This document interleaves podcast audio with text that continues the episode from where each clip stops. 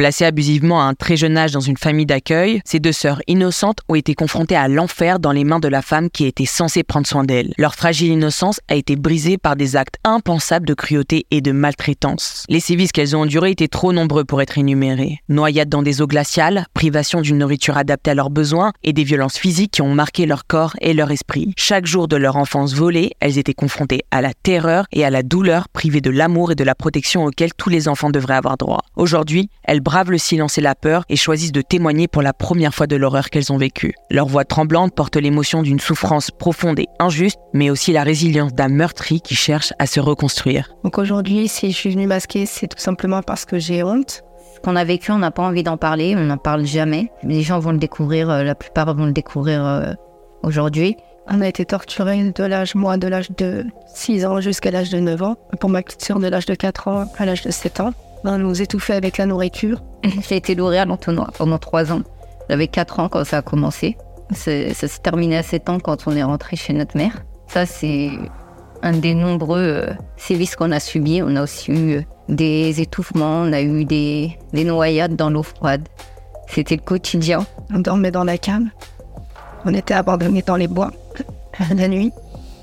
On devait manger de la cervelle crue. On était menacés sans cesse. En fait, on n'a pas vécu, on a survécu. Pendant trois ans, on a survécu. On était, voilà, moi et ma sœur seuls. Il n'y en avait personne à qui parler.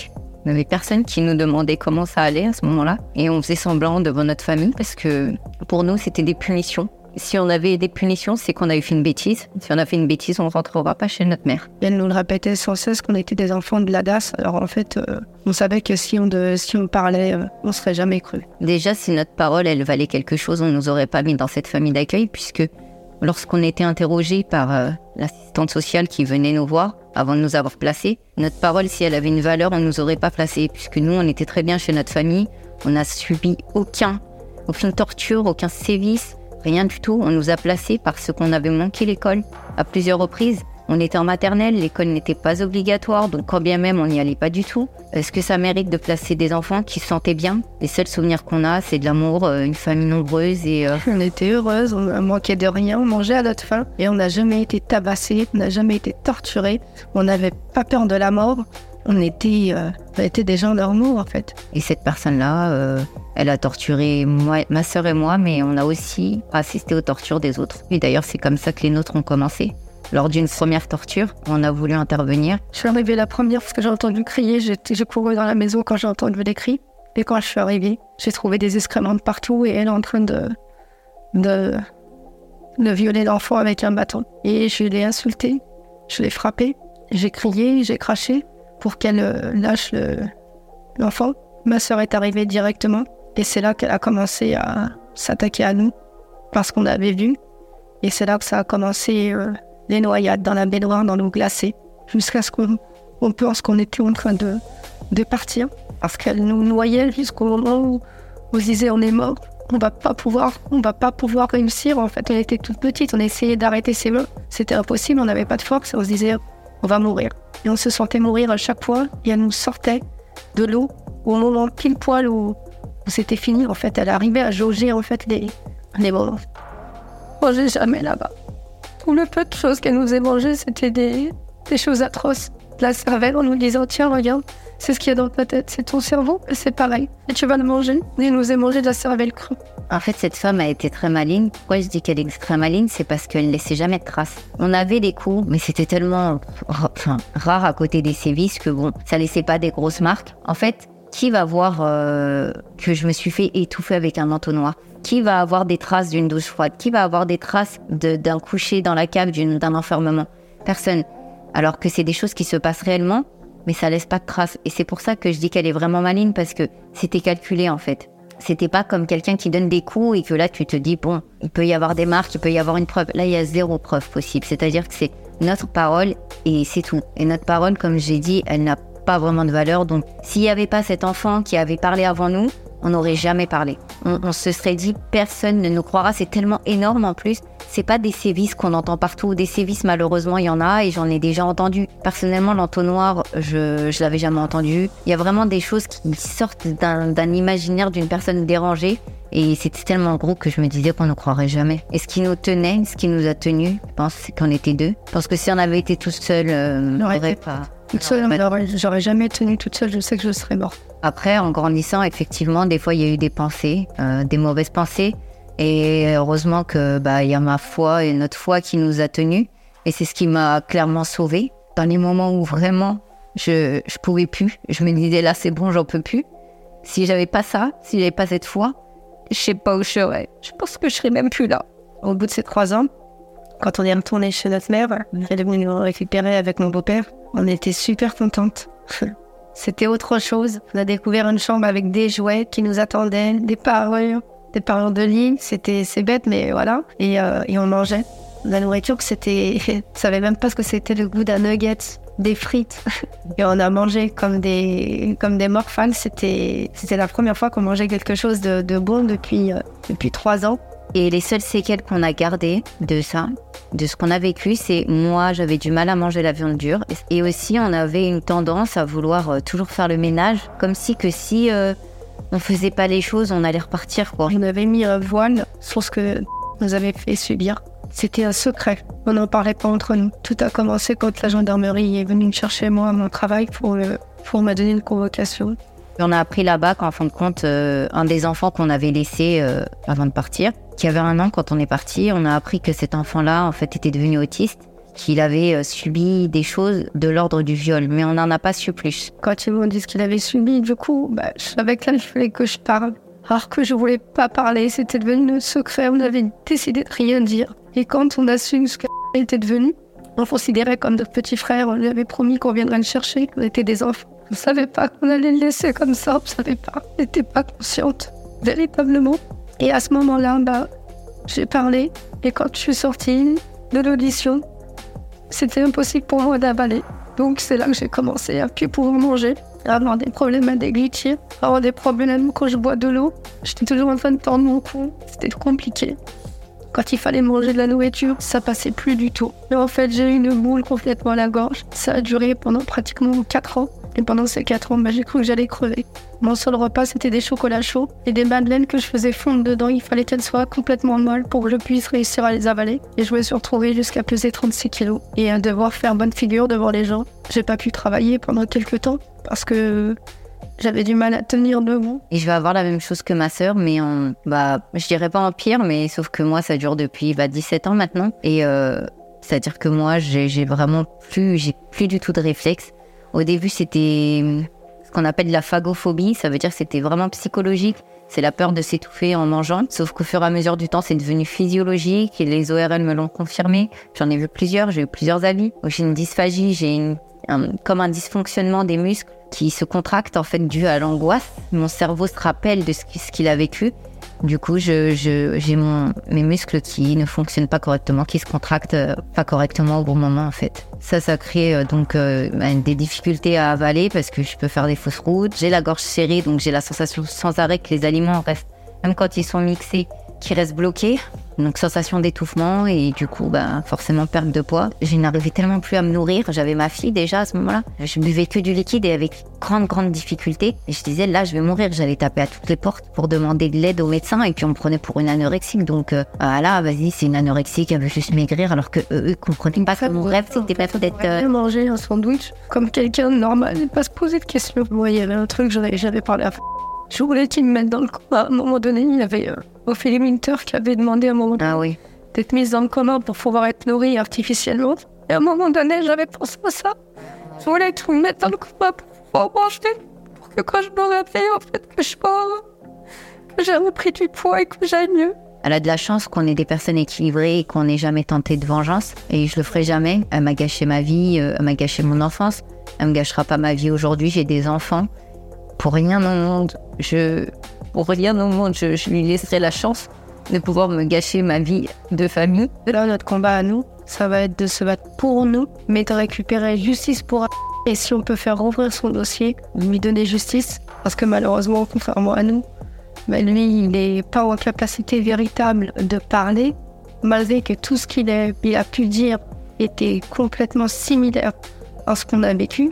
Et puis on n'a jamais pu se contacter puisqu'on l'a quitté, il avait un an. Moi j'avais 9 ans. Et à cette époque, il n'y avait pas de téléphone portable. On n'avait même pas été capable de pouvoir retrouver le nom de ma mère ou quoi que ce soit. On aimerait bien le revoir. En fait, on est en train de, de trouver. On va, on va voir avec notre avocat pour l'aider, lui donner des astuces, qu'il puisse voir les professionnels qu'on voit, les ostéos. moi, j'ai quelqu'un qui me fait du neurofeedback dynamique pour m'aider à gérer un peu mes émotions et, et, euh, voilà. Parce qu'il y a des astuces, la nourriture la mixer, prendre des compléments alimentaires. On savait pas qu'il y avait des rénutriles, tous ces trucs-là. On croit que c'est que pour les cancéreux. On a su qu'on peut apprendre.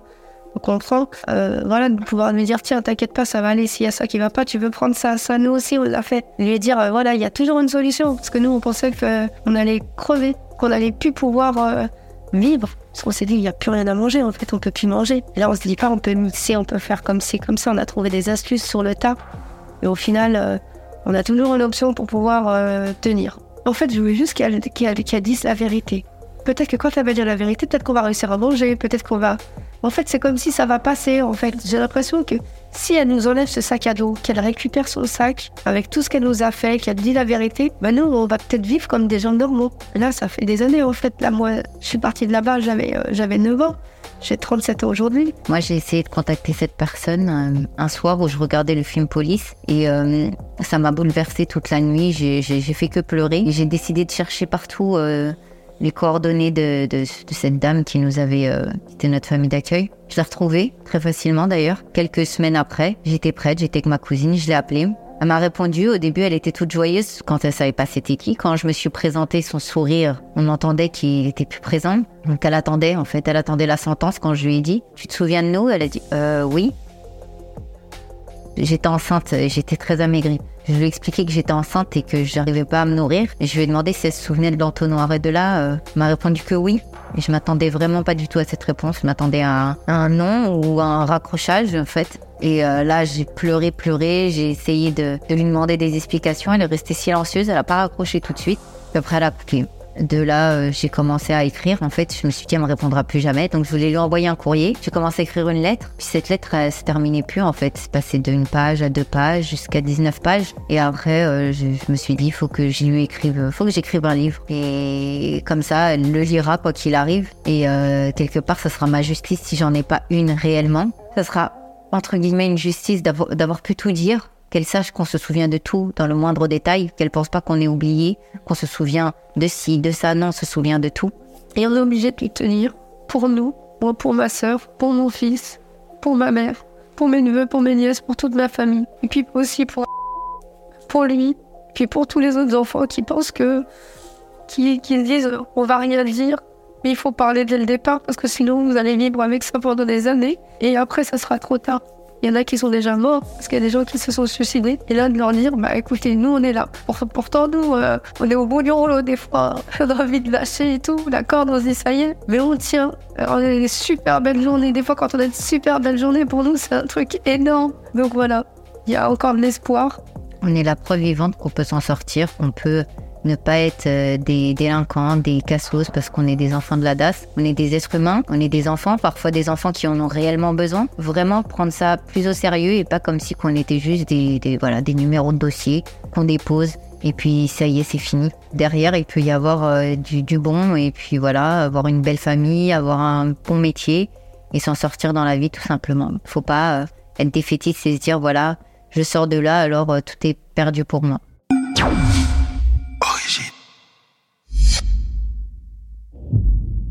Alors là, vous venez d'écouter l'histoire de Lina et Safia. Aujourd'hui, on est avec Lina. Il manque Safia, mais déjà, comment tu vas, Lina? Eh bien, écoute, Newin, ça va, euh, ça va plutôt bien. Et comment va ta sœur? Eh bien, ma sœur va bien. Là, elle est partie euh, faire euh, les cours euh, pour les enfants. Pour malheureusement, elle pouvait pas être là ce soir, mais elle est de tout cœur avec nous. Ouais, je suis contente de savoir qu'elle va bien et que c'est pour s'occuper de ses enfants si elle est pas là aujourd'hui.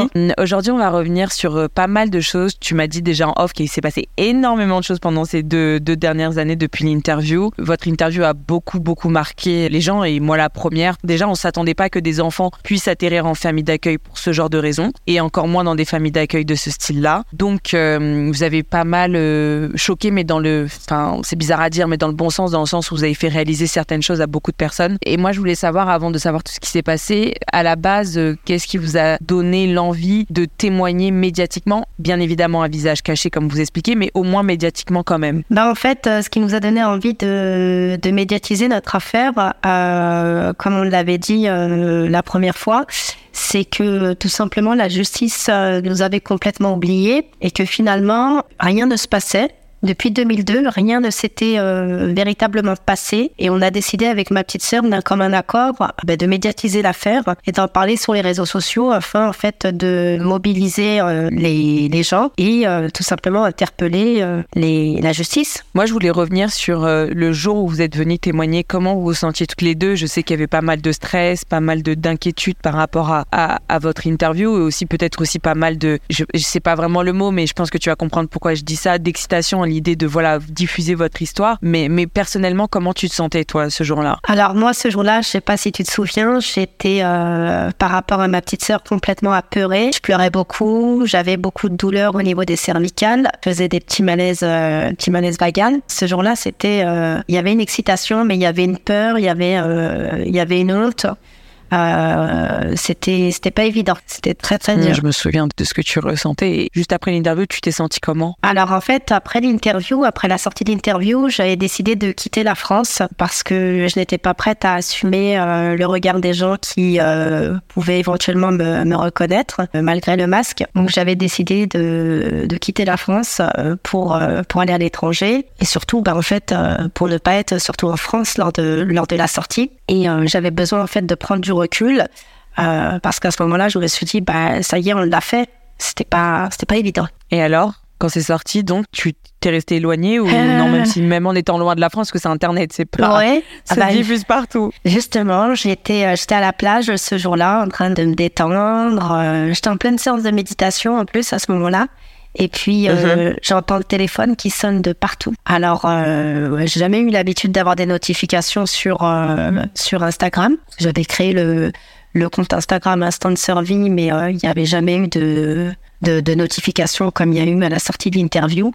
Ça sonnait de partout. Il y a des, des, milliers de messages. On était à plus de 3000 messages par jour. Ça veut dire que c'était énorme.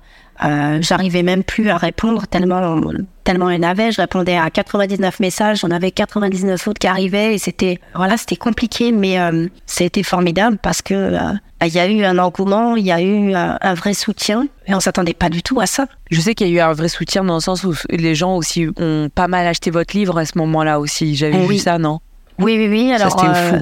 Exactement, ça a été fou. Les ventes du livre euh, ont ah bien euh, explosé à ce moment-là, puisque bah, il y, a eu la sortie du livre au même, au même moment que l'interview. Et finalement, en fait, les gens découvraient dans l'interview et euh, se rapprochaient d'Amazon pour voir en fait bah, un peu plus dans les détails notre histoire. Et donc, ça a été, ça a été vraiment, vraiment positif. Incroyable ça. Et donc après, comment tu le recevais, comment comment ta sœur le recevait tous ces messages? Qu'à la base, le fait de vouloir témoigner, c'était pour faire avancer euh, juridiquement au niveau de la justice. Il y a eu une dimension voilà médiatique qui est arrivée à la sortie, mais euh, est-ce que ça a pu appuyer au niveau juridique, au niveau de la justice? Alors médiatiquement, c'est vrai qu'il y a eu un, appui et puis il y a eu euh, il y a eu une force énorme. Au niveau de la justice, ça a commencé à bouger. On a des, des députés qui se sont rapprochés de nous, qui nous ont proposé leur soutien. Ensuite, bon, ça a été un petit peu laborieux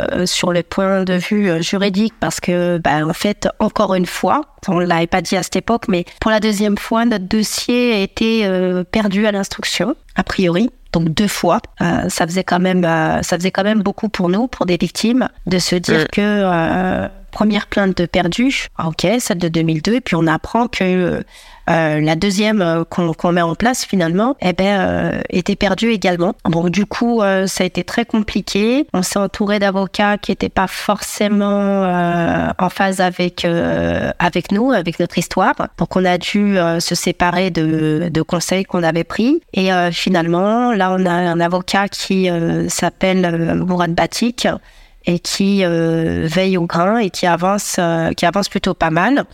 On a une juge d'instruction donc qui a été euh, saisie et qui est actuellement sur notre euh, notre dossier euh, puisqu'elle nous connaît, elle connaît notre histoire, elle sait qui sont les protagonistes et donc ça avance encore lentement mais on va dire qu'il y a quand même une porte qui s'est qui s'est ouverte. Et vous avez pu retrouver le jeune homme qui était avec vous à l'époque et qui était autiste si je me dis pas si je dis pas de bêtises? Oui, alors Arnaud, oui, exactement, qui a, qui a déclenché des troubles autistiques suite euh, au sévices, à la torture et euh, au viol et à la barbarie que ma famille d'accueil et euh, son mari et d'autres personnes lui ont fait subir. Donc oui, on l'a retrouvé. On l'a retrouvé en octobre 2021, donc quelques mois après la sortie de l'interview. Comment vous l'avez retrouvé?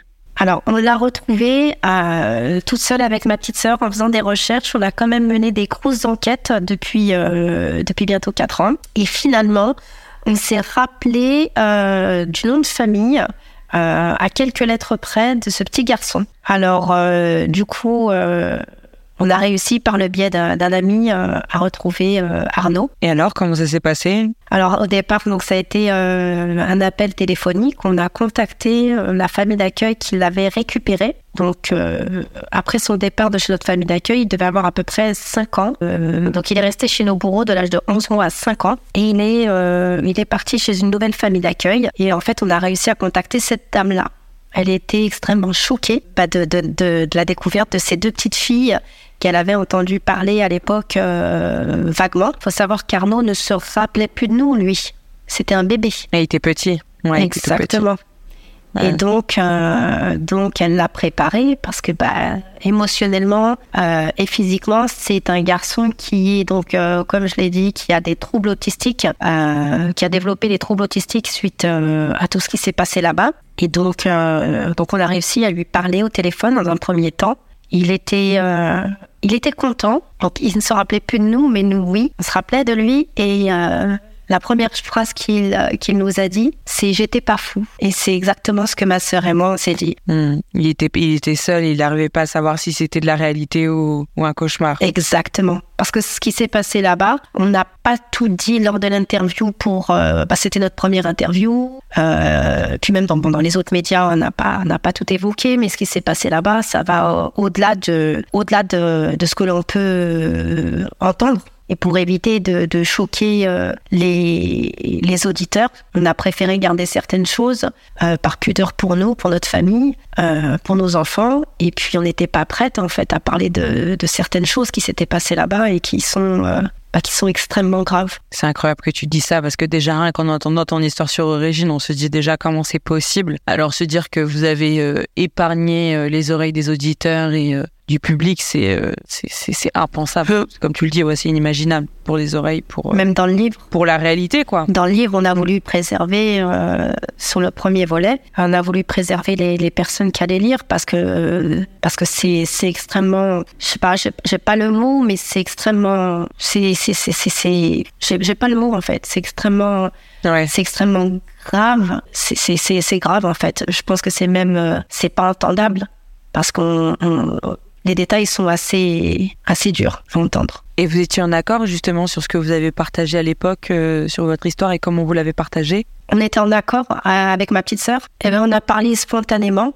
Euh, la première fois qu'on s'est vu, on a parlé spontanément. En fait, rien n'était préparé parce que de toute façon, euh, notre histoire, on la connaît. En fait, on sait ce qu'on a vécu. Il n'y a pas besoin de, préparation. En fait, on est venu à, on, est venu parler à, à cœur ouvert. En fait, c'est la première fois. Non, mais justement, le fait que les émotions ont peut-être pris le dessus quand après tu as regardé l'interview, est-ce que tu étais en accord avec les émotions, ah avec voilà tout ce que. Ah oui, oui. Alors effectivement, quand euh, ça c'est important, c'est ouais, c'est intéressant. Quand euh, quand j'ai regardé l'interview après, donc euh, totalement en accord avec la réalité, avec ce qu'on s'était dit sur place, ça a été monté en fait parfaitement. En fait, il n'y a pas eu de, il y a rien qui a été coupé ou, ou, caché, donc tout était tout était parfait. Par contre, quand je regardais la vidéo, j'en arrivais à pleurer pour les deux personnes parce que j'avais pitié j'avais pitié pour les personnes que je voyais à la vidéo alors que c'était nous. Donc ça, c'était très compliqué parce que j'ai mis... Euh, tu ressentais ta peine? Ouais,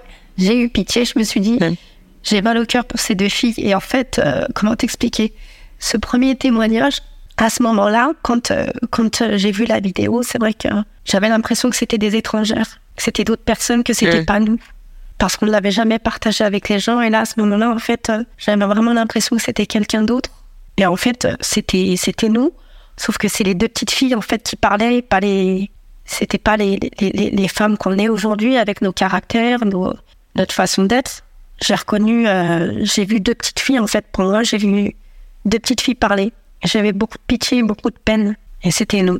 Et ça t'a fait du bien? Bon, c'est quelque chose, c'est d'avoir eu ce regard comme ça, d'avoir ce regard, de voir les- la petite fille que t'étais. De... Est-ce que c'est quelque chose qui a été positif ou négatif pour toi? Alors oui, ça a été positif parce que finalement, ça m'a permis de d'avancer dans ma reconstruction. Je, vois une psychologue avec qui euh, je parle beaucoup de ça et puis elle me disait effectivement, euh, c'est la petite fille qui a parlé. Donc euh, effectivement, ça, ça, ça, cause de la peine, ça génère de la peine et, et c'était important en fait de le faire parce que finalement.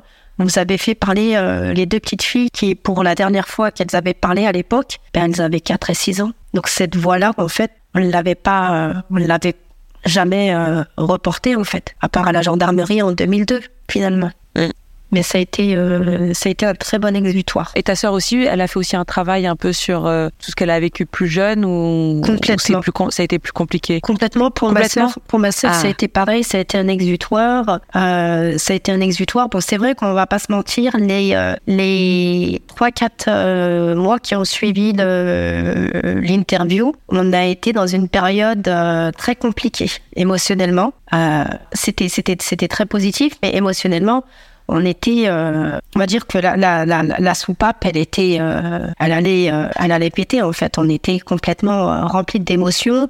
Euh, et puis c'était dur à gérer. C'était très dur à gérer, donc beaucoup de crises d'angoisse. Mais finalement, après avec le temps, ça s'est euh, ça s'est euh, ça s'est apaisé. Et puis les mots que les gens ont eu envers nous ont permis de, de faire pansement sur nos, nos douleurs. Hum, C'est vrai que vous avez reçu énormément d'amour. On le voyait, nous, à l'époque, c'était une des premières interviews où on avait remarqué aussi le l'élan d'amour que les gens pouvaient donner à- aux, aux personnes qui témoignaient sur Origine et qui témoignent toujours sur Origine. complètement. Mais je voulais savoir, est-ce que vous avez aussi pu travailler sur euh, euh, des séquelles traumatiques que vous avez? Par exemple, moi j'étais assez, euh, et je pense que plusieurs personnes, et vous aussi, marquées sur euh, la manière dont vous vous nourrissez Oui. aujourd'hui à cause de ce que vous ont fait subir vos bourreaux. Est-ce que vous avez pu un peu avancer sur cette, sur cette séquelle ou c'est quelque chose qui est très compliqué encore aujourd'hui? Oui, alors ma petite sœur à l'époque, elle, elle mangeait, elle buvait à la- en fait à la paille et puis à la petite euh, cuillère et puis voilà, c'était très très compliqué.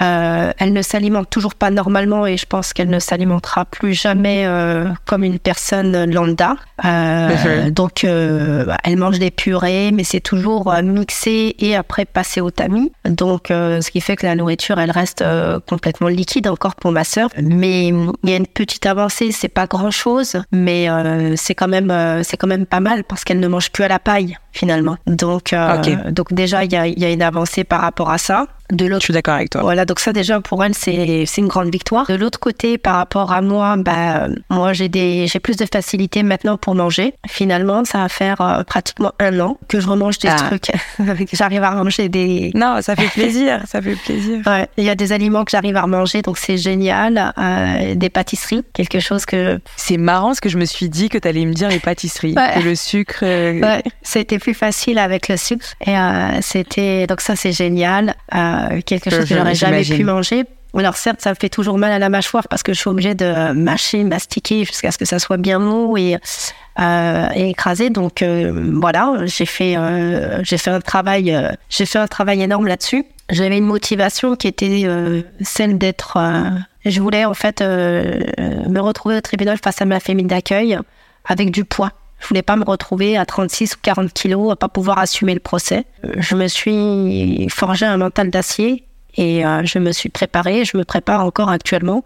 Je me force avec la nourriture pour pouvoir être en forme et de pouvoir assumer ce procès. Et donc, euh, bah, à chaque fois que je mange, je pense à elle, je me dis, bah, je vais le manger, je m'en fous, je vais le manger. Et euh, j'essaie de mettre la crainte de côté.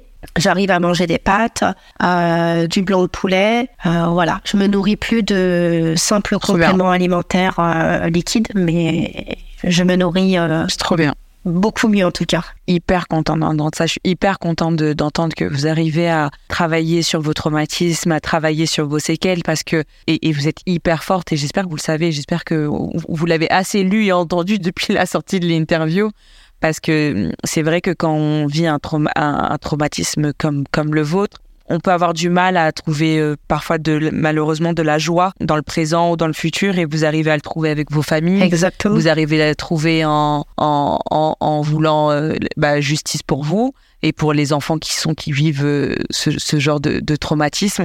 Donc moi je suis hyper contente, je suis hyper, si je peux me permettre, hyper fière de vous aussi, de voir toute cette, cette avancée. Mais tu m'as dit, euh, t'attends le procès. Vous avez, vous avez déjà eu euh, des retours, par exemple Est-ce que vous avez eu des connexions avec Vous avez rien? Non, en fait. Euh, des nouvelles et des nouvelles de votre famille d'accueil, par exemple Alors oui. Alors, en ce qui concerne la justice, on devait rencontrer le juge d'instruction sur le premier trimestre de l'exercice 2023. Donc mars, avril, on devait rencontrer la juge d'instruction. Ça s'est pas fait. On n'abandonne pas. Hein. Je pense que ça va se faire dans les dans les prochains mois. En tout cas, je l'espère. On a des députés qui nous soutiennent et qui sont euh, on va dire, euh, on va dire, sont motivés pour nous euh, aider à, faire valider et proposer le texte de loi qu'on propose avec ma petite sœur. en ce qui concerne ma famille d'accueil, le mari et la femme, alors c'est c'est bizarre ce que je vais dire. Alors, je les ai rencontrés avec M6 qui nous a recontacté directement après la sortie de si juste après la sortie de l'interview origine on a été contacté par M6 ouais. ça s'est fait je te dis pas de bêtises un mois un, mois à peu près après après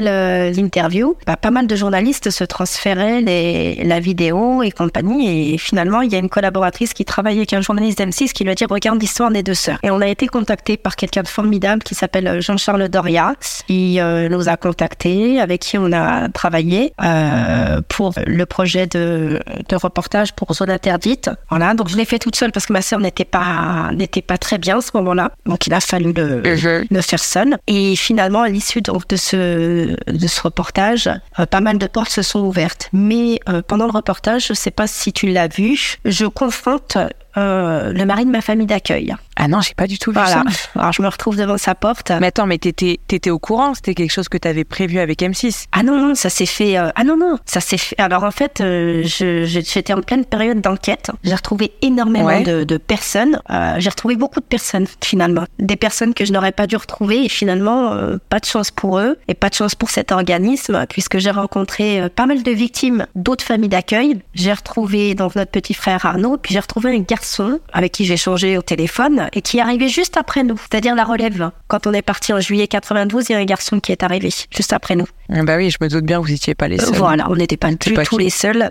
Et, euh, et donc, bon, voilà, du coup, euh, avec M6, euh, je leur dis, ben voilà, ils habitent à tel endroit, on va à l'ancienne adresse et ils avaient déménagé.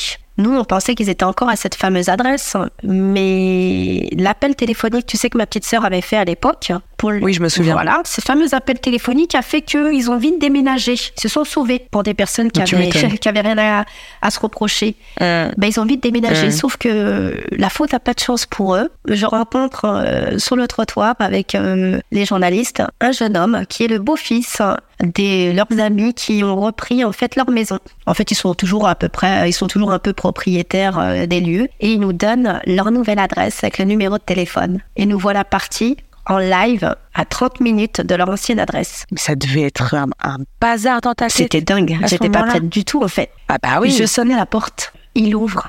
Mon Dieu, j'avais l'impression de faire oh. un mètre, euh, enfin, j'avais l'impression de faire un mètre dix à peine.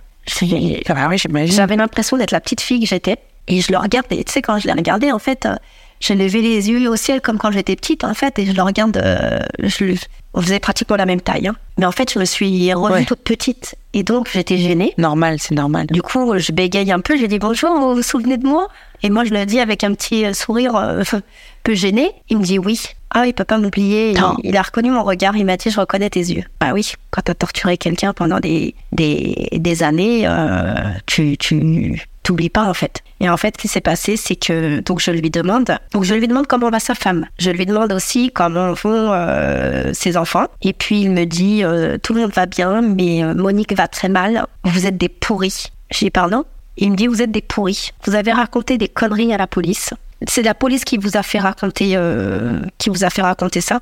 Donc je lui dis non. On a dit ce que vous nous aviez fait vivre. Et donc après, euh, elle me dit oui, vous êtes des pourris, euh, maintenant faut dégager. Je suis partie, elle, elle était cachée euh, dans sa cuisine parce que je la voyais avec la porte qui était entrebâillée et elle me regardait de loin. Ce jour-là, euh, ça a été quand même un choc. C'était un choc, c'était très dur.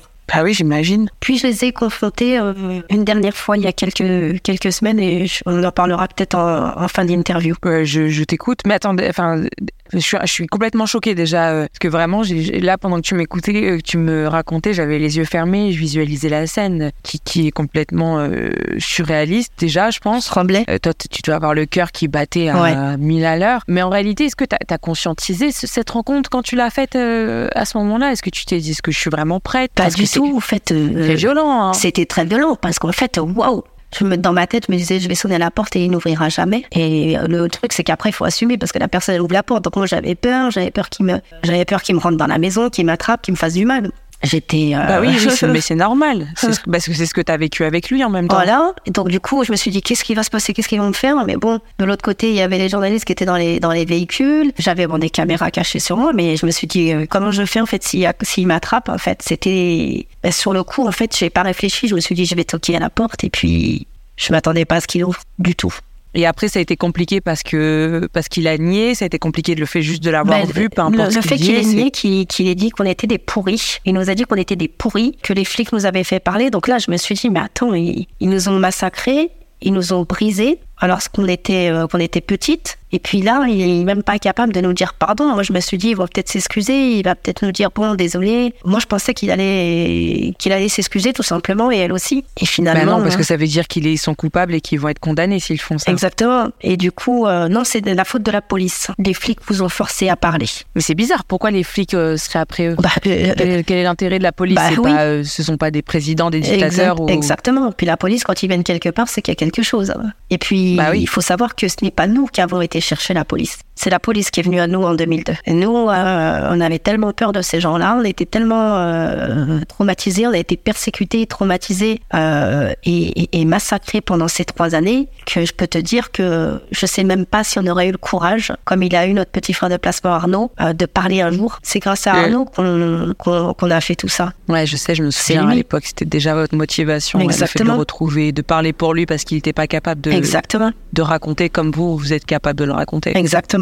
Donc, Et la euh, rencontre, là, il y a quelques semaines, pourquoi, comment ça s'est passé? Alors, euh, il y a un gros reportage qui va sortir euh, d'ici quelques semaines. euh, et qui va euh, être diffusé euh, pas dans le monde entier. Euh, dans ce reportage-là, ben, j'ai été le confronter, mais cette fois-ci, je n'avais plus la peur ni toute cette crainte que j'avais en fait la première fois que j'avais vu en, en 2021. T'étais toute seule? Euh, Sans ta sœur encore? Euh, ma petite sœur était euh, dans la voiture. Et en fait, Ok. euh, euh, du coup, bah en fait, on avait un peu peur. Alors, on s'est dit, il va peut-être essayer de nous tirer dessus. Euh, euh, faut le voir, le bonhomme. hein. Il fait peur. Hein. Il fait peur hein, quand même. hein. Il, il- il pète un câble, il vous tire dessus, et puis il y a plus personne. Donc, euh, je peux, je peux te dire que quand je suis allée la deuxième fois. Alors j'étais j'étais j'étais prête. Je j'avais pas la même posture que la première fois parce que bah, j'avais encaissé, j'avais travaillé sur moi, je travaille encore sur moi. Puis à ce moment-là, je me suis dit alors là mon gars, tu vas tu vas comprendre à qui t'as affaire. Et là, je suis allée. Ah ouais, il a bien compris. Donc euh, je lui ai demandé pourquoi ne pas déposer plainte auprès des services de police pour diffamation? Parce qu'à un moment donné, il m'a dit oui, je vais déposer plainte pour vrai. Mais je lui dit, mais il faut le faire. Je, je reste devant la porte. Pourquoi tu vas pas déposer plainte? Et là, je lui énumère tous les enfants à qui ils ont fait du mal, avec les vrais prénoms, bien entendu, parce que je, je respecte les secrets de l'instruction et j'ai, euh, on a volontairement donné des faux prénoms pour tout le monde pour préserver encore nos bourreaux finalement. Parce que leurs prénoms aussi ne Mhm. sont pas les vrais. Donc, euh, mais là, à ce moment-là, en fait, je lui donne tous les prénoms des enfants qui sont passés chez eux et à qui ils ont fait du mal. Et là, je vois cette ordure, sa femme, euh, Monique. Euh, là, je la vois bien et je lui montre bien. Je lève bien ma tête au-dessus de leur portail et je lui dis alors maintenant tu vas venir nous traîner par les cheveux? Est-ce que tu as envie de venir nous étouffer avec un entonnoir ou nous tabasser? Est-ce que tu as envie de nous enfoncer le bâton? Est-ce que tu veux venir maintenant? Viens. Je peux te dire une seule chose, c'est que c'est elle qui avait le regard panique que nous nous avions quand on était petits. Bah, C'est normal, aujourd'hui tu es une adulte. hein. Quand on s'attaque à un enfant, c'est qu'on n'est pas capable de s'attaquer à un exactement. adulte. hein. Et là, je leur ai dit, mais maintenant qu'on est Mhm. des femmes, qu'on est adultes, pourquoi vous venez pas nous tabasser? Il faut venir, cette fois-ci, il faut venir. Et plus personne. hein. Puis euh, ça courait Ça a partout. du courage, hein, Lina. Hum, Je leur ai dit. Appelez la police s'il vous plaît. Moi, si j'étais euh, accusée euh, de faits graves, parce qu'on parle quand même de sévices, viols, tortures et actes de barbarie sur un mineur de moins de 15 ans, je suis désolée, je dépose plainte immédiatement auprès des services de police. Après, même des personnes qui sont, euh, qui sont coupables le font. hein. Mais c'est vrai que là, dans cette situation, Mais pourquoi ils le comprends. font pas d'après a des toi? personnes. Bah, je sais pas. Je sais pas, parce qu'il y a des personnes coupables qui le font quand même? Parce qu'il y a trop de preuves, peut-être? Bah parce que Je finalement, sais pas. Euh, finalement, ils ramèneraient la justice à eux. L'objectif pour eux, comme cette justice française est relativement longue, le, le truc, c'est que s'ils vont déposer plainte pour diffamation, tu comprends bien qu'à ce moment-là, ils vont se retrouver gardés à vue. Et on va leur dire, mais attendez, messieurs, dames, euh, vous avez été... euh, ça tombe bien, on vous cherche. Ça tombe bien, on est sur le dossier, on est sur l'affaire. Vous allez être... euh, ils peuvent se faire euh, se Oui, retrouver. ils vont accélérer, quoi. Mais bien sûr. Donc Mm. pourquoi, d'après toi, ils vont pas déposer plainte? Moi, personnellement, si on m'accuse de faits graves comme ça, j'y vais à la seconde. Ils ne veulent pas ramener la justice à eux. Et je lui ai dit, j'ai compris pourquoi vous n'allez pas porter plainte pour diffamation. Parce que vous ne voulez pas emmener la justice à vous. C'est pour ça. Et là, ils se disent quoi? On gagne du temps. La justice ne fait rien. On va les user. Sauf qu'ils sont très mal tombés. On va aller jusqu'au Oui, bout. Pour nous, pour nos frères et sœurs de placement, pour Arnaud qu'on a retrouvé euh, et qu'on a vu physiquement il y a quelques mois. Et puis pour toutes les autres personnes qu'on a découvertes, des petites filles, euh, des filles en fait, euh, des, des filles qui étaient avec nous dans les écoles, qu'on a croisées. Et puis le monde est très petit. Le monde est très petit. Et la justice. Ouais, la justice est lente, mais tu, voilà. auras- tu Exactement. arriveras. Avec, les- avec la- l'énergie que vous avez, la volonté que vous avez, euh, j'ai aucun doute. faut juste pas perdre espoir parce que c'est vrai que la justice, oh là là, la lenteur, ça fait, c'est c'est fou ça fait quand même. péter hein. des câbles parfois. hein. Ce qui est assez déroutant, c'est qu'en France, en fait, euh, quand tu tabasses un animal, donc moi, du tout, moi, je, je suis pour protéger les animaux, mais ce que j'ai remarqué, c'est que quand tu tabasses un animal, tu te retrouves jugé instantanément. Comment des personnes qui ont violé des enfants, torturé des enfants, c'est quand même extrêmement grave ce qui s'est passé là-bas, parce qu'on n'est pas sur la simple torture basique, hein. on est sur de la, de la torture euh, euh, réfléchie, préparée. On n'est pas sur, de la- on n'est pas sur des petits, des, des petites fessées. On est vraiment sur quelque chose d'assez élaboré. Et je me dis, mais alors, c'est quoi cette justice en fait? Bah, tu sais, je après c'est une réflexion que j'ai. Je suis pas du tout euh, spécialiste euh, juridique, judiciaire, euh, ces, ces thématiques-là, mais à force d'interviewer des personnes qui ont des grosses histoires comme toi et qui ont eu une lenteur auprès de la justice, tu sais ce qui pourrait prendre, euh, ce qui pourrait pousser aussi la lenteur, c'est parce que ils ont fait une erreur. C'est-à-dire que quand sûr. ils étaient jeunes, ils, ils vous ont placé, et quand euh, ils vous ont placé à tort, Mm. parce qu'en fait, il n'y avait Mm. aucune raison de vous placer, Mm. et souvent, quand la justice, quand le gouvernement font des erreurs, bah, ils ont tendance plus à cacher Bien plutôt qu'à Bah, perd se faire dossiers. pardonner. Perdre des dossiers, tu sais, Voilà, c'est pas et un ça dossier. perd des dossiers. C'est pour ça, Ouais. quand tu- c'est ça, quand tu m'as dit deux, dos- deux fois, je- en fait, il y a une hist- il y a Khadija, bah, avec qui tu es en contact? Euh, on n'est plus du tout en contact, mais oui, elle avait un problème de dossier. Oui, oui, on avait été en contact à un moment et elle, elle avait un problème de dossier. euh, C'est quoi, elle Elle Bah, elle a elle, pas reçu sa convocation. Bah, bah, elle, elle a jamais reçu sa convocation. C'est dingue. Son, son bourreau a été condamné euh, sans, sans elle. En plus de ça, elle a été dénigrée, elle a été insultée. Enfin, elle- c'est- et la justice, au lieu de réparer, d'avoir une date de procès et qu'on l'entende, bah, en fait, ils repoussent, ils repoussent parce qu'ils ont fait une erreur. Et, et je retrouve la même euh, simi- similitude avec. euh, Enfin, je, je Complètement, trouve- ouais. c'est similaire avec votre histoire. Ouais, quoi, complètement. tu vois. Et c'est pour ça. Moi, c'est ça où je me dis, euh, peut-être que c'est ça qui fait aussi. euh, Mais quand, on, euh, quand on fait une erreur. Euh, il y a un proverbe français qui dit faut avouer à demi pardonner. Je pense que si la justice en fait euh, nous montrait en fait euh, sa volonté de, de réparer, bah, on l'accepterait. Mais là, on est dans une Bah oui. dans une dans une situation où effectivement la justice non seulement nous a oubliés ou a volontairement nous a volontairement oubliés. Il faut savoir qu'on a tous des, des, des dépositions à l'époque qui sont complètement concordantes. Ce petit garçon, quand il fait sa déposition à l'époque, Oui, faut- tu m'avais dit voilà, ça. on l'a quitté, Mm. il avait 11 mois, donc il sait même pas qui on était, nous. Donc il a la même version que nous. Il parle de la cave, il parle de, de, de- des piqûres, euh, il parle de la nourriture, il parle des enfermements, des enfermements nus dans la chambre, il y a des viols, il y a des choses, il parle des bois. C'est un petit garçon qu'ils ont tellement massacré que quand il est arrivé chez sa nouvelle famille d'accueil, il ne parlait à peine. Il s'était muré dans, dans, dans, dans un mutisme et il a déclenché des troubles autistiques. Et, Ouais, bah ouais. Et il était tout seul, lui, après. hein. À un moment donné, il a été seul. hein. Bon, après, il y avait l'autre garçon qui était avec lui. Euh, D'ailleurs, c'est pareil, ce garçon-là, on le connaît ni d'Adam ni d'Ève. hein. Il est arrivé après nous, hein. donc il savait pas qui était là avant, hein. l'équipe d'avant, comme je Oui, l'ai dit. bah, oui, votre dossier en soi, il est, il est, il est béton, quoi. Bien parce que sûr. Vous, avez, vous êtes des témoins qui n'avaient pas de contact. Bien vous sûr. avez exactement le même, euh, le même discours. Donc, euh, oui, oui, non, mais la question se pose pas. Faut Hein juste, en fait, faut juste que vous ayez votre date, en fait. Mais en fait, il faut juste, juste ça, euh, qu'en tant que victime, euh, qu'on soit reconnu comme véritable victime. Parce qu'à ce jour, finalement, oui, on est victime, mais la justice ne l'a pas reconnu. Et puis, c'est c'est un minimum, en fait, on nous le doit. Je vais avoir Ouais. 40 ans dans quelques jours. Euh, je me dis que, est-ce que tu imagines qu'on est venu m'emmerder à l'âge de 18 ans pour me ramener tout ça? La justice est venue m'emmerder à 18 ans, alors que je commençais à revivre depuis le départ de chez ces pourris. On a vécu normalement jusqu'à ce que la- la justice vienne nous chercher pour nous abandonner après. Ils nous ont donné un sac à dos avec une bombe à retardement et nous, on s'est débrouillés toutes seules. On aurait pu se suicider, Ouais. on aurait pu euh, finir drogué, on aurait pu finir dans la délinquance, on aurait pu aller agresser ces gens-là. Il faut savoir que des milliers de personnes nous demandent leur nom de famille et leur adresse. Et on ne le fait pas, on préserve notre famille d'accueil. T'imagines en fait la double sentence? On protège nos bourreaux parce qu'on veut qu'ils on veut qu'ils aillent face à la justice française et qu'ils aillent en prison et qu'ils qu'ils assument en fait ce qu'ils nous ont fait subir à nous et aux autres. Je vais te poser une question euh, dure. Si euh, t'arrives pas à avoir ta, ta date de procès, si la justice n'arrive pas à avancer, est-ce que c'est quelque chose où tu arriveras peut-être à faire le deuil un jour ou non? C'est quelque chose où tu feras jamais le deuil T'entends pas euh, la sentence, tant que t'entends pas le fait que vous étiez des victimes, t'entends pas tout ça, c'est quelque Alors, chose que euh, je me pas à passer. Je m'enlève complètement de la tête parce que de toute façon, mon objectif le certain, l'objectif certain que j'ai et que ma sœur a aussi, euh, ainsi qu'Arnaud, c'est qu'ils aient ce procès et qu'on fasse entendre. De toute façon, euh, je pense que notre voix elle est suffisamment portée actuellement, mais il est hors de question Mmh, en fait euh, d'accord. qu'ils n'assument pas devant la justice française. Si la justice française ne se prononce pas et ne fait pas le nécessaire pour nous, il faudra expliquer à tous les enfants, à tous les parents de ce pays, à tous les Français, qu'on peut violer et torturer des enfants en famille d'accueil sans que euh, justice ne soit rendue. Là, c'est pas Je que pour nous en fait, parce qu'il y a d'autres enfants en fait actuellement, euh, bo- d'autres familles qui vivent euh, ce qu'on a vécu. Donc il faudra dire aux Français. C'est comme ça que ça pour se votre passe. combat et pour le combat des enfants en famille d'accueil et Voilà.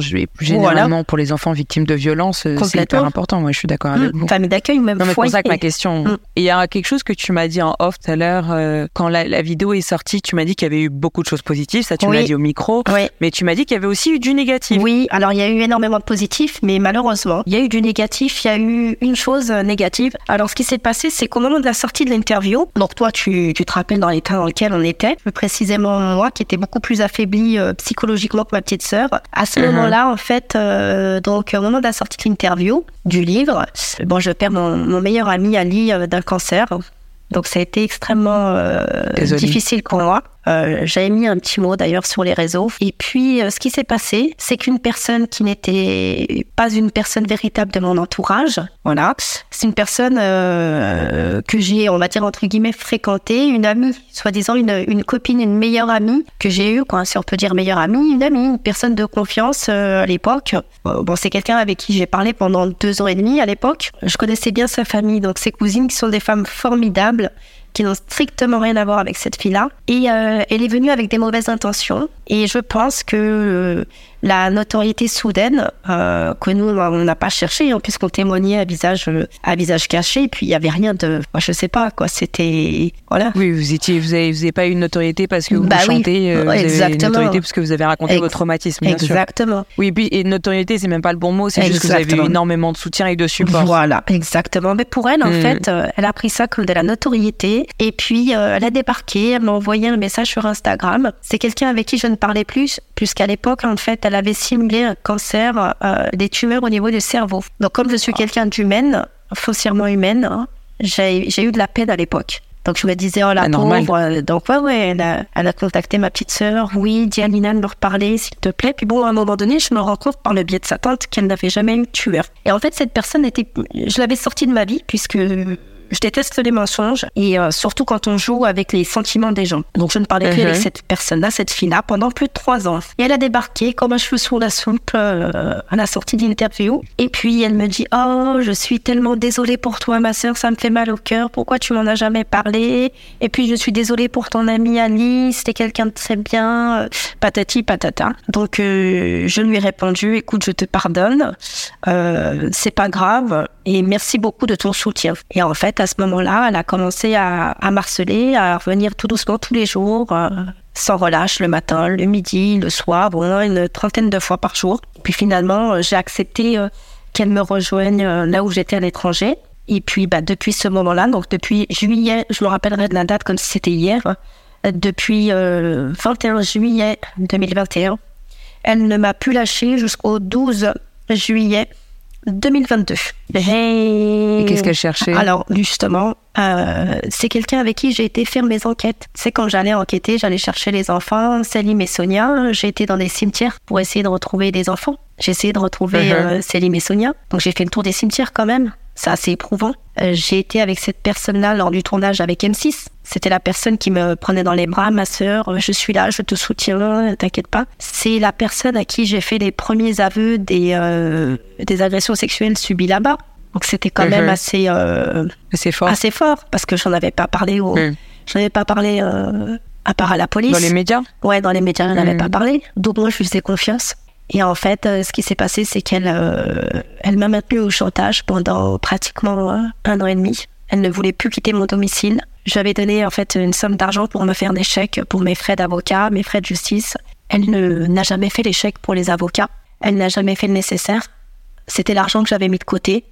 J'avais durement travaillé pour pouvoir mettre cet argent de côté et pouvoir assumer euh, tous les frais de justice pour notre procès à ma sœur et à moi-même. Et finalement, tout cet argent, bah, elle l'a pris. De l'autre côté, elle me maintenait par les sentiments, me disant non ma sœur, t'inquiète pas, je vais te faire le chèque. Bon, ceci cela, je te soutiens, je te lâcherai pas. Euh, ce qu'ils vous ont fait subir, je vais vous aider à obtenir justice, je te lâcherai pas.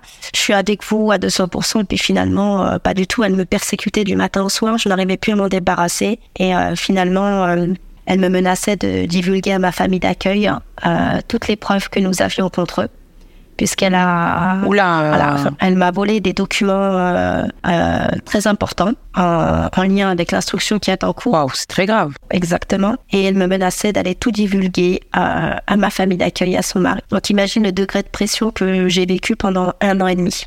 Ah oui, c'est horrible. Elle me montait contre Horrible. ma Ah, je mère. comprends mieux pourquoi tu me disais que c'était très grave. Ah, c'était très grave. Elle me montait contre ma mère. Elle voulait me séparer de ma mère et de ma sœur, de mon fils, de toute ma famille. Euh, elle a réussi hein, pendant un bon moment euh, à m'écarter de mes proches. oui, t'avais plus confiance en personne. Plus confiance Je en plus personne en fait. Bah, je sais pas si tu Tu te pensais que tout le monde était contre toi. Exactement. Oui, je me souviens un peu. Voilà. Je me En souviens un peu, On en avait je- parlé. Il y avait, tu t'as vu comment Mm. j'étais Hum, T'étais sur la défensive beaucoup. Complet, Hum. complet, complet. Et en Hum. fait, Alors que euh, tu l'étais pas du tout pendant l'interview et dans Exactement. les échanges par la suite. Ouais, Exactement. bien sûr. Elle a semé le chaos dans ma vie. Si c'était que financier, euh, c'est pas grave, mais euh, ça a été une manipulation psychologique dans le sens où euh, euh, elle est rentrée dans la cave où j'ai été torturée. Il faut savoir que quand euh, euh, le nouveau propriétaire de la maison de ma famille d'accueil m'a laissé pénétrer dans la cave, j'ai pas réussi à rentrer en fait. C'est elle qui est rentrée à l'intérieur de la cave pour prendre des photos. C'était censé être Ah, une amie en fait. Pour moi cette symbolique, Oui. elle était très importante. Et finalement, elle n'était motivée que par l'argent, la notoriété. Et elle pensait qu'avec le livre, on était millionnaire. On ne l'est absolument pas. Et toutes les ventes du livre euh, nous aident à pallier aux frais euh, quotidiens, que ce soit les frais de justice. Et encore, euh, ça couvre pas tout. Les frais de justice et puis les frais aussi euh, concernant la vie au quotidien. On a nos abonnés qui nous ont, qui ont été formidables. On a mis une cagnotte. C'est tout ce que j'ai jamais voulu faire. Parce qu'il y a tellement d'escrocs avec leurs cagnottes sur les réseaux. Puis à un moment donné, Mhm. je te dis pas de bêtises, je crois que c'était au mois d'août, je voyais plus le bout du tunnel, j'ai j'ai plus rien. Elle m'a tout pris, elle m'avait vidé tout mon argent et je me dis comment je vais faire? Et là, tu sais, euh, dans ma tête, tout qui se chamboule. Elle avait été aussi euh, faire rembourser en fait euh, la consignation en fait que j'avais déposée au tribunal. Il a fallu sortir des sommes d'argent, je te raconte même pas. Et on a fait une cagnotte et nos abonnés ont été formidables. Ils nous ont aidés à, pallier à des frais de justice et des dettes que j'ai eues en fait et que j'ai encore à cause de cette fille-là. Euh, donc voilà, on a eu on a eu quand même du soutien de nos abonnés. On les remercie encore euh, énormément. Mais ça a été euh, cette fille-là pendant un an et demi, ça a été l'hécatombe. C'est la pire chose qui me soit arrivée sur cette terre. Et je vais te dire encore pire, ce que ma famille d'accueil nous a fait subir. J'ai l'impression que ce qu'elle nous a fait subir à moi et ma famille pendant ces- cette période de juillet 2021 à, à encore là, parce que là, j'ai dû déménager aussi, euh, j'ai dû déménager en urgence parce qu'elle me persécutait H24 sur les réseaux sociaux à mon domicile. D'ailleurs, elle a été jugée il y a quelques, il y a quelques semaines. Et euh, Tant mieux. Ouais, c'était, euh, c'était, j'ai l'impression qu'en fait, je la mets au même niveau que ma famille d'accueil. C'est dingue quand même. Ah bah je comprends. Mais enfin, Je comprends, c'est bizarre à dire, mais je, comprends. En fait, quand t'as dit qu'elle avait utilisé des preuves diffusées Mais à la famille d'accueil, enfin, c'était. Oui, c'est pas juste un couple qui divorce. Mais ça, non, c'est- c'est mais une famille qui a torturé des enfants. Mais, mais c'est des ah gens oui, qui ont torturé des enfants. Elle est au courant des, des, Ah des, des- trucs les plus intimes. Tu sais qu'il y a quelques il y a quelques semaines sur les réseaux sociaux, j'ai été obligée, euh, suite à les aux pressions qu'elle euh, qu'elle me mettait, j'ai été obligée d'avouer sur des réseaux un des sévices que j'ai vécu, que je n'avais évoqué à personne. Donc été obligée de m'humilier en fait devant la France entière et de devoir en parler en fait, euh, voilà, pour euh, qu'elle relâche un peu le la corde. Bon, de toute façon, euh, j'ai des avocats, ça va pas s'arrêter là. Et, euh, et voilà, c'est pour ça que euh, je dirais aux gens de faire très attention euh, aux personnes de leur entourage et que sur les réseaux sociaux, les gens ne sont pas tous bienveillants. Alors, on va pas se mentir, il y a eu énormément de bienveillance autour de nous, mais il y a eu ce pourcentage. La seule, le seul point noir qui a, a voulu euh, nous détruire, ma famille et moi, et nos petits frères et sœurs de Ouais. placement, c'est cette fille-là. Est-ce que tu t'imagines que des millions de personnes euh, ont vu nos vidéos, nous ont soutenus? On n'a pas eu de message négatif. La seule personne négative qui est rentrée, c'est une personne qui était entre guillemets à peu près dans nos proches. T'imagines? Ouais, non, mais souvent, ça se cache. Les personnes les Oh, plus dangereuses se cachent dans notre entourage. hein. Et c'est très bien que tu racontes cette histoire et cette facette de ton de, de, de, de ton témoignage et que tu décor. racontes de faire attention. Ouais, non, non, c'est très très bien parce que c'est vrai qu'on oublie quelque chose, c'est que voilà, quand on sort euh, son, son, son histoire, son témoignage, on reçoit énormément d'amour et que majoritairement, bien évidemment, qu'il y a des gens extrêmement bienveillants, mais qu'il y a toujours des personnes malveillantes et surtout que quand vous racontez votre histoire, eh ben, il peut y avoir une période de fragilité. Tu sais que j'ai eu euh, une envie de, de suicide. Je n'en pouvais plus, je mais, n'arrivais euh, plus à échapper à ce Ouais, monstre. c'était dur. C'était du matin Mm. au soir. Non, mais Messages, mails, En fait, WhatsApp, tout. Dans mon jardin, dans ma... mais partout. C'était c'était contacter toutes les personnes autour de moi. Et puis elle a saisi le moment où tu étais fragile. Bien et c'est ça où les- c'est à ce moment-là que ces gens-là saisissent, Exactement. atterrissent dans nos vies. hein. Donc c'est très très bien que tu en parles et je suis vraiment désolée que tu aies vécu ça et, heureusement mais- qu'elle a été condamnée et, et je suis contente d'entendre que t'as pas perdu ta force malgré, euh, malgré ces poisons quand même. Mais bon, maintenant, euh, à cause de cette personne, euh, je suis euh, beaucoup plus vigilante et je ne laisse absolument personne rentrer dans mon cercle. Et c'est pas plus mal. Hein. Ah ouais, c'est pas plus En mal soi. et puis je me préserve parce que tu sais quand t'entends pendant un an et demi attention t'es Lina d'instant service fais attention tu sais si je parle si je dis ça à tes bourreaux tiens euh, Ah oui, ça te. ah c'était oh mais fais gaffe quand même. Mais fais gaffe parce qu'elle te laisse des séquelles de confiance en. Enfin, tu vois, après, va- après tu vas être méfiante vraiment envers tout le monde alors que Euh. bon, bah, tu te doutes bien qu'il y a des gens bienveillants. non il y a des gens bienveillants Pareil, elle, elle va, voilà, elle va te laisser des séquelles. Donc, je comprends cette méfiance et il n'y a pas, il y a rien de mauvais en soi, euh, mais, euh, mais fais attention quand même qu'elle te, qu'elle te change pas ta vision de l'humain, de quoi, l'humain. tu vois. Ah bah là, tu sais, c'est une personne qui a été nourrie, logée, blanchie, que j'ai considérée comme une petite sœur, quelqu'un Ouais, dont, dont j'ai pris soin. Quand euh, quand je prends quelqu'un sous mon aile, euh, bon, moi j'ai eu de la peine pour cette personne par rapport à, des complexes qu'elle avait, par rapport à sa vie avec sa famille qu'elle me rapportait, alors que c'était complètement faux. Elle me faisait croire qu'elle était maltraitée en fait chez elle. Alors c'était pas une maltraitance physique, mais c'était une maltraitance dans le fait que euh, euh, soi-disant elle n'avait pas de quoi manger, ceci cela, et que ses parents la négligeaient parce qu'elle avait une malformation physique.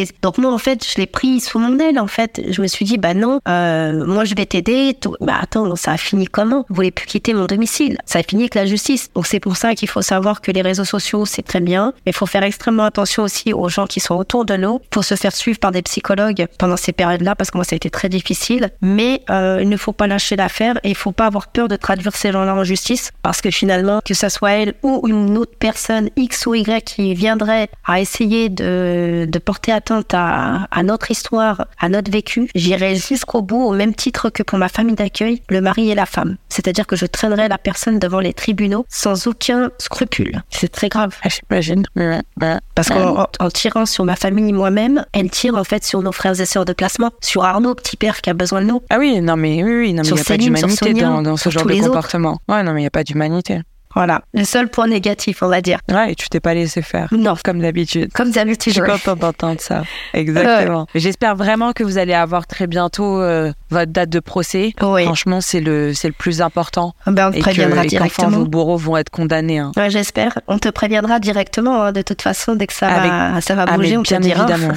Bien évidemment, nous, on vous soutient euh, jusqu'à la fin sans hésiter. Ouais, c'est gentil, c'est gentil. Puis là, on est en train de... On a fini la traduction du livre en anglais. Ça, c'est bien, Donc, ça. euh, Ça, c'est bien. Sister Vibing euh, sort euh, la semaine prochaine sur Amazon toujours, et euh, bah, afin qu'il puisse être lu dans le monde entier. Et, et voilà. Et donc l'actualité, c'est dans quelques semaines. Vous allez découvrir pas mal de personnes. En dehors de nous, vous allez découvrir des personnes. Ça va être euh, très. Dans le livre, tu veux dire? Non, dans le. Il y a un reportage qui va Dans les sortir. médias? Ouais. D'accord. Fait découvrir des Ok. gens. Bah, de toute façon, si les gens ils veulent, euh, ils veulent euh, voir euh, ce qui va se passer et comment ton histoire et ton et votre affaire avance, ils peuvent vous retrouver sur Instagram Oui. si je dis pas de bêtises. Oui, complètement. Toujours sur tu Instant peux dire l'Instagram? Oui, Instant Survie ou euh, Sister Vibing. Il y aura les deux noms. Instinct, je précise instinct, donc écrit instinct, tiré du bas, de tiré du bas, sœurs, pas survie, mais sœurs, vie, vu qu'elles sont deux sœurs à avoir raconté leur histoire. Bah écoute, je suis très contente d'avoir eu de tes nouvelles, Lina. Bah, moi On soutient. Si tu as besoin de nous, tu nous écris, tu nous appelles. J'encourage vraiment un maximum de personnes à aller vous suivre et à aller acheter aussi votre livre pour euh, bah, bien comprendre votre histoire. Eh ben, écoute, merci beaucoup, merci pour tout. Et euh, merci à toute l'équipe d'origine qui nous a aidés euh, bah, depuis le début à faire porter notre voix. Et puis, euh, bah, vous avez été le, le premier média à qui on a fait confiance. Et, euh, et voilà, Avec grand plaisir. Merci à toi, Lina. c'est moi.